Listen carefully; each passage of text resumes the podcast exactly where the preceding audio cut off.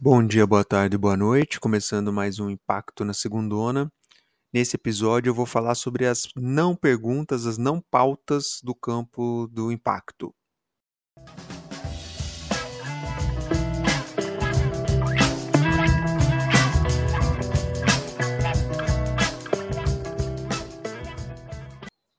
Bom, sempre há perguntas, temas que não são tratados devidamente no setor de impacto, no ecossistema, e esse é o meu foco aqui nesse episódio. Levantei aqui 10 questões importantes, para mim fundamentais, que poderiam ser mais bem debatidas no setor.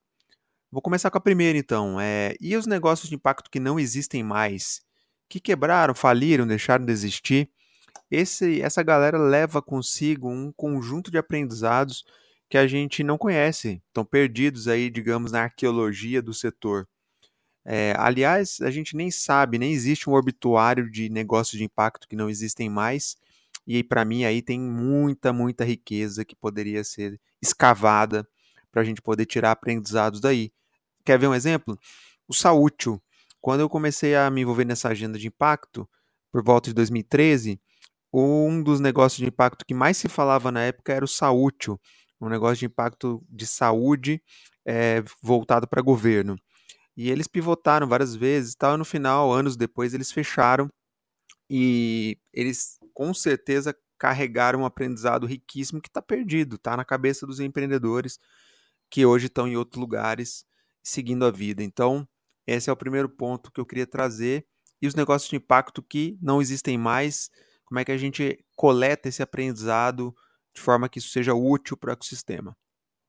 Segunda pergunta é: e as organizações intermediárias do setor que não são aceleradoras ou incubadoras?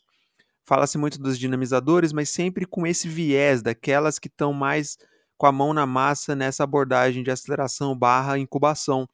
Mas tem outros tipos de organização intermediária que não, muitas vezes não são falados, ficam um pouco em segundo plano. Quem produz conteúdo, quem gera dados sobre o tema, quem trabalha com métrica, só para citar alguns exemplos. Então, é, aqui fica um ponto que é bom. É, será que as incubadoras e aceleradoras representam a totalidade do tipo de organizações intermediárias?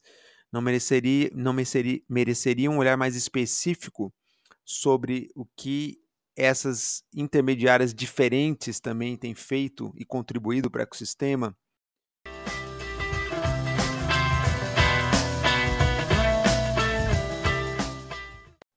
Terceira questão é: talvez não seja a hora da gente ressignificar o papel das doações, do recurso não reembolsável no campo do impacto? Por que eu trago esse ponto? Porque a gente escuta muito no campo de impacto uma fala é, um pouco pejorativa do recurso não reembolsável, da filantropia, como algo ultrapassado, que não tem escala e blá blá blá. Isso é dito muitas vezes. Mas quando a gente olha os dados do setor, no mapa da Pipe, por exemplo, acho que por volta de 40% dos negócios que estão na base, no último mapa, declaram que eles dependem de recurso filantrópico, de recurso não reembolsável, de doações. Ou seja, a doação ela é chave para manter negócios em estágios mais iniciais, é, conseguindo se manter, né, conseguindo seguir validando aquele negócio. Além disso, esse recurso não reembolsável ele é chave para apoiar uma série de estudos, uma série de construção de repertório nesse setor.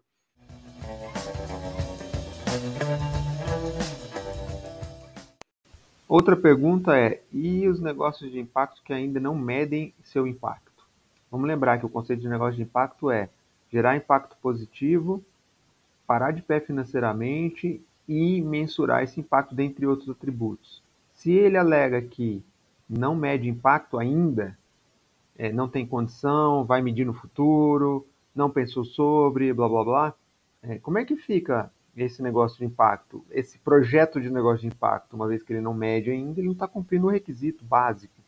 Então, assim, para além da gente ficar de bedel aqui desse, desses negócios, acho que a, a questão traz um ponto importante que é quem do ecossistema tem apoiado essa turma mais inicial a construir a sua maneira, a sua abordagem de, de mensuração desses impactos, de maneira mais simples, mais tangível para aqueles que estão no início. Então, para mim, aqui é um ponto-chave. Se você olhar o mapa da Pipe, há um percentual alto de negócios de impacto que alegam que ainda não mensuram seus impactos, por uma série de fatores. Então, é olhar para isso é fundamental, a meu ver. A quinta questão é, e os negócios de impacto que não querem escalar? Lembrando que a escala ela tem que ser uma opção, mas não uma obrigação. Existem negócios que não querem escalar, vão, vão aprofundar o seu impacto e buscam outros modelos, e tudo bem, né? há espaço para todo mundo. É, então, acho que a discussão é: aqueles que não querem escalar, será que vai ficando espaços mais restritos e oportunidades mais restritas para eles em programas de aceleração, em apoios, é, em captação de recursos, etc. E fica aqui esse ponto também a escala eh, não deve ser mandatória, né? ela tem que ser uma opção para aqueles que têm modelos adequados e que queiram buscá-la.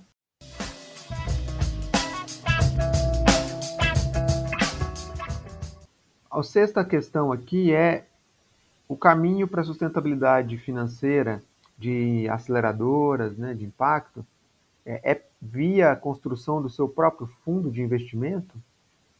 Esse é o caminho que parece apontar no horizonte como sendo o carro-chefe desse setor, visto que isso já é uma realidade há mais tempo no campo da inovação aberta, do Open Innovation, da inovação convencional.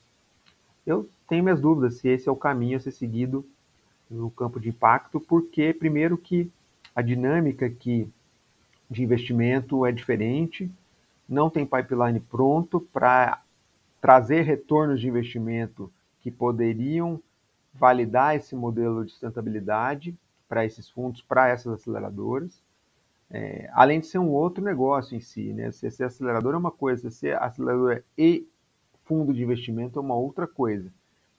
Mas essa é uma questão que está no horizonte e que a gente precisa olhar. Quais seriam outros caminhos para que é, aceleradoras e incubadoras de impacto possam buscar sustentabilidade financeira? Acho que é um ponto chave para mim pouco debatido no setor. Tem estudos e tal, mas a gente ainda está pincelando essa discussão. A sétima questão, ela passa por é normal os negócios de impacto participarem de vários programas de aceleração? Você olha, você olha os portfólios de aceleradores de impacto, você vê, nossa, esse negócio está aqui, estava na outra, participou da outra. Existe, existe uma repetição de negócios em vários portfólios de aceleradores e programas de aceleração. Isso é normal? Isso é o padrão esperado? Muitas vezes a gente escuta que sim, é normal, porque num programa ela aprende determinados conteúdos, daí ela amadurece um pouco mais, vai para um outro programa, evolui em outros aspectos, vai para finalmente para outro programa para captar investimento e assim vai. Legal, ótimo, faz parte do jogo, da, da vida real. É, mas é, será que esse, essa questão é, não mereceria ser debatida como sobretudo como sendo o padrão esperado, ah, é normal isso e está tudo bem, para mim esse é um ponto de curiosidade, né? É, se isso é normal ou não é um tema a ser debatido.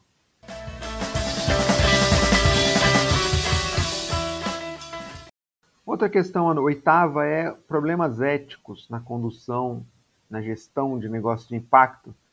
Eles pegam pior aqui no nosso setor de impacto ou é algo da natureza humana, independente de estar na agenda de impacto ou não? Como é que você enxerga isso? É um tema presente, tem casos aí de questões antiéticas, de problemas societários nesse campo do impacto. Infelizmente, se você conversa com pessoal jurídico dessa área, vão dizer que é mais comum do que a gente imagina, mas aí é um ponto para a gente refletir é normal que aconteça no impacto ou a gente vai ficar chocado dizendo, poxa, mas a gente esperava que aqui nessa agenda não tivesse esse tipo de situação? Está aí um ponto para a gente pensar a respeito. A nona questão é: é possível a filantropia atuar com essas dois, duas abordagens? A sua abordagem clássica, tradicional, de apoio filantrópico, combinada com uma abordagem mais, entre aspas, inovadora, de fomento a negócio de impacto? Ela conseguiria é, manter esses dois centros de gravidade de forma equilibrada? Ou no caminho ela vai tender a optar por um caminho e abandonar o outro? E aí aqui vale a observação de que, reforçando pela milésima vez, que não reconheço que institutos e fundações atuando com o negócio de impacto é uma, seja uma evolução da filantropia, não é isso. Não é que que o apoio clássico que a filantropia faz para a sociedade civil é menos evoluído e vai deixar de ser feito. Não é isso. Mas, ao mesmo tempo, na medida que as fundações se abrem para essa nova agenda de impacto, elas vão se deparar internamente com esses dois centros de gravidade, o apoio clássico de um lado e a, o envolvimento com o negócio de impacto do outro. E aí a pergunta aqui é: é possível manter um equilíbrio saudável de dois centros de gravidade e ela operando nessas duas lógicas? Para mim, esse seria o sonho desejado. Mas fica essa questão para reflexão. Por último, a questão é: bom, tem muitos funis de seleção de programas de aceleração, e aí muitas vezes a gente só olha aqueles 10, 15 negócios selecionados que passarão por aceleração, receberão, receberão reinvestimento, etc. Mas e a grande maioria que ficou no funil, ficou pelo caminho nos processos de seleção? Quem que olha para essa galera? Quem que procura olhar diamantes brutos ali que ficaram nessas listagens que poderiam servir no bom sentido para o ecossistema, para outras organizações que aceleram? É, isso acaba ficando um pouco batido, ou seja, cada programa de aceleração fica com as suas listas, constrói o seu próprio pipeline, só que isso fica como um consumo interno. E aqui a provocação que eu faço é que tem uma inteligência riquíssima nesses, nessas listagens daquelas startups que não foram selecionadas e que poderiam gerar aí boas, bons insights para o ecossistema, poderia gerar uma inteligência coletiva muito interessante que infelizmente não é, não é aproveitado. Né? Então é isso. De forma breve aqui fiz um sobrevoo em 10 questões importantes aqui para a agenda de impacto, que a gente possa falar mais sobre essas questões de peito aberto, sem tabus, é, e buscar reflexões mesmo que possam agregar, construir novos olhares sobre esse tema.